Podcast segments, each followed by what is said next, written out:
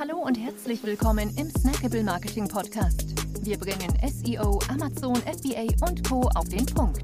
Mach dich bereit für deinen heutigen Marketing-Snack. Hier ist dein Host, Jonas Zeppenfeld.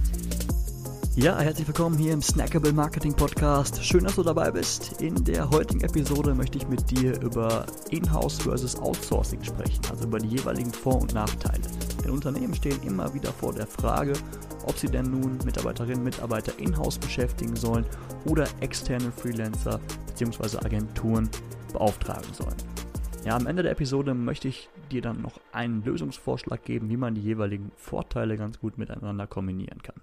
Jetzt legen wir aber erstmal los mit den Vorteilen vom Outsourcing. Das ist ganz klar erstens die bessere Planbarkeit in puncto Kosten. Ja, also wir wissen, was für einen Stundensatz die Agentur oder der Freelancer berechnet können den, den Stundenaufwand ungefähr abschätzen und haben so eben eine viel bessere ähm, Zurückführbarkeit auch hinsichtlich der Kosten.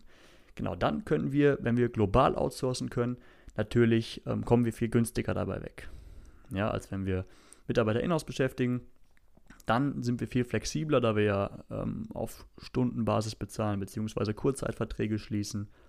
Und wir haben in den Agenturen oder bei den Freelancern wirklich die Experten für die jeweiligen Bereiche. Ja, was sich einfach in-house schlecht realisieren lässt. Ja, genau. Kommen wir jetzt zu den Nachteilen vom Outsourcing.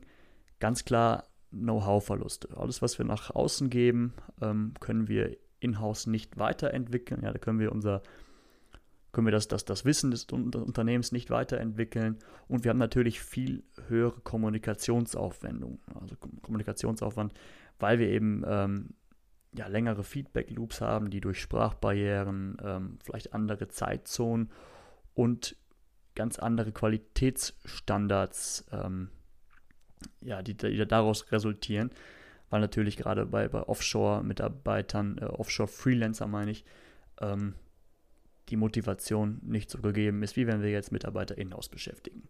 Und wir haben einfach viel geringere ähm, Kontrollmöglichkeiten. Ja, Kommen wir jetzt zu den Inhouse-Vorteilen und zwar, ja, wir können eine Unternehmenskultur prägen, wir können die Mitarbeiter durch verschiedene Anreize motivieren, was natürlich zu viel besseren ähm, Resultaten letztendlich führt. Ja, wir haben kürzere Kommunikationswege und das sollte theoretisch auch zu höherer Effizienz führen. Dass das in der Praxis nicht immer so ist, ähm, das wissen wir, aber theoretisch sind die, die Gegebenheiten dafür viel, viel besser. Dann ähm, zu den Nachteilen vom Inhouse ähm, in der Regel höhere Kosten und wir können eben Kosten schlecht auf gewisse Projekte zurückführen, da, dass, da die Mitarbeiter, Mitarbeiterinnen ähm, ja für verschiedene Bereiche, meist verschiedene Projekte zuständig sind und ähm, ja, das lässt sich eben nicht so gut aufteilen wie dann eben, wenn wir externe beschäftigen.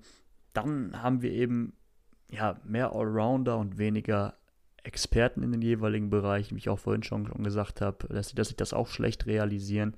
Ähm, ein Beispiel, es lohnt sich nicht, jetzt jemanden einzustellen, der sich nur oder die sich nur mit dem Link-Building beschäftigt, beim ähm, SEO jetzt beispielsweise.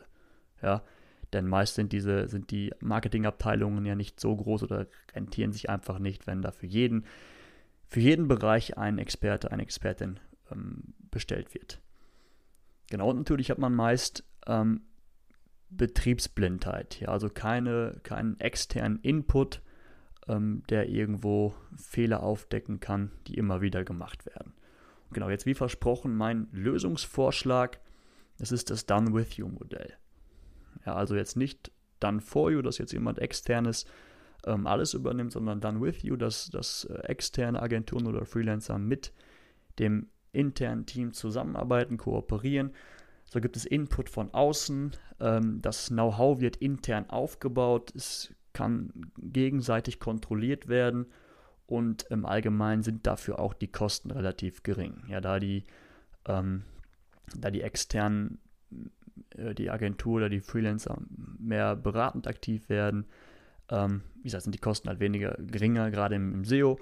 als, als wenn die alles übernehmen. Und ähm, ja, mit der Zeit, wenn man das geschickt anstellt, kann dann das, das Team, wie gesagt, wenn es in, intern das Know-how aufbaut, das Ganze irgendwann selbst übernehmen.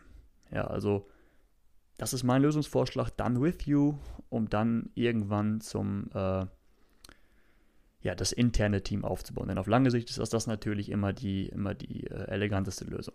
Ja, genau. Das war's für heute. Schön, dass du dabei warst. Ich hoffe, du konntest jetzt etwas daraus mitnehmen und kannst jetzt für dich die bessere Entscheidung treffen, ob ja, du jemanden intern beschäftigen möchtest oder erst einmal mit, mit externen Agenturen oder Freelancern zusammenarbeiten. Wenn du Hilfe brauchst, jetzt besonders im Bereich SEO oder ähm, auch bei Amazon, ähm, PPC oder SEO, was auch immer, kannst du dich gerne bei uns melden. Wir helfen dir sehr, sehr, sehr gerne.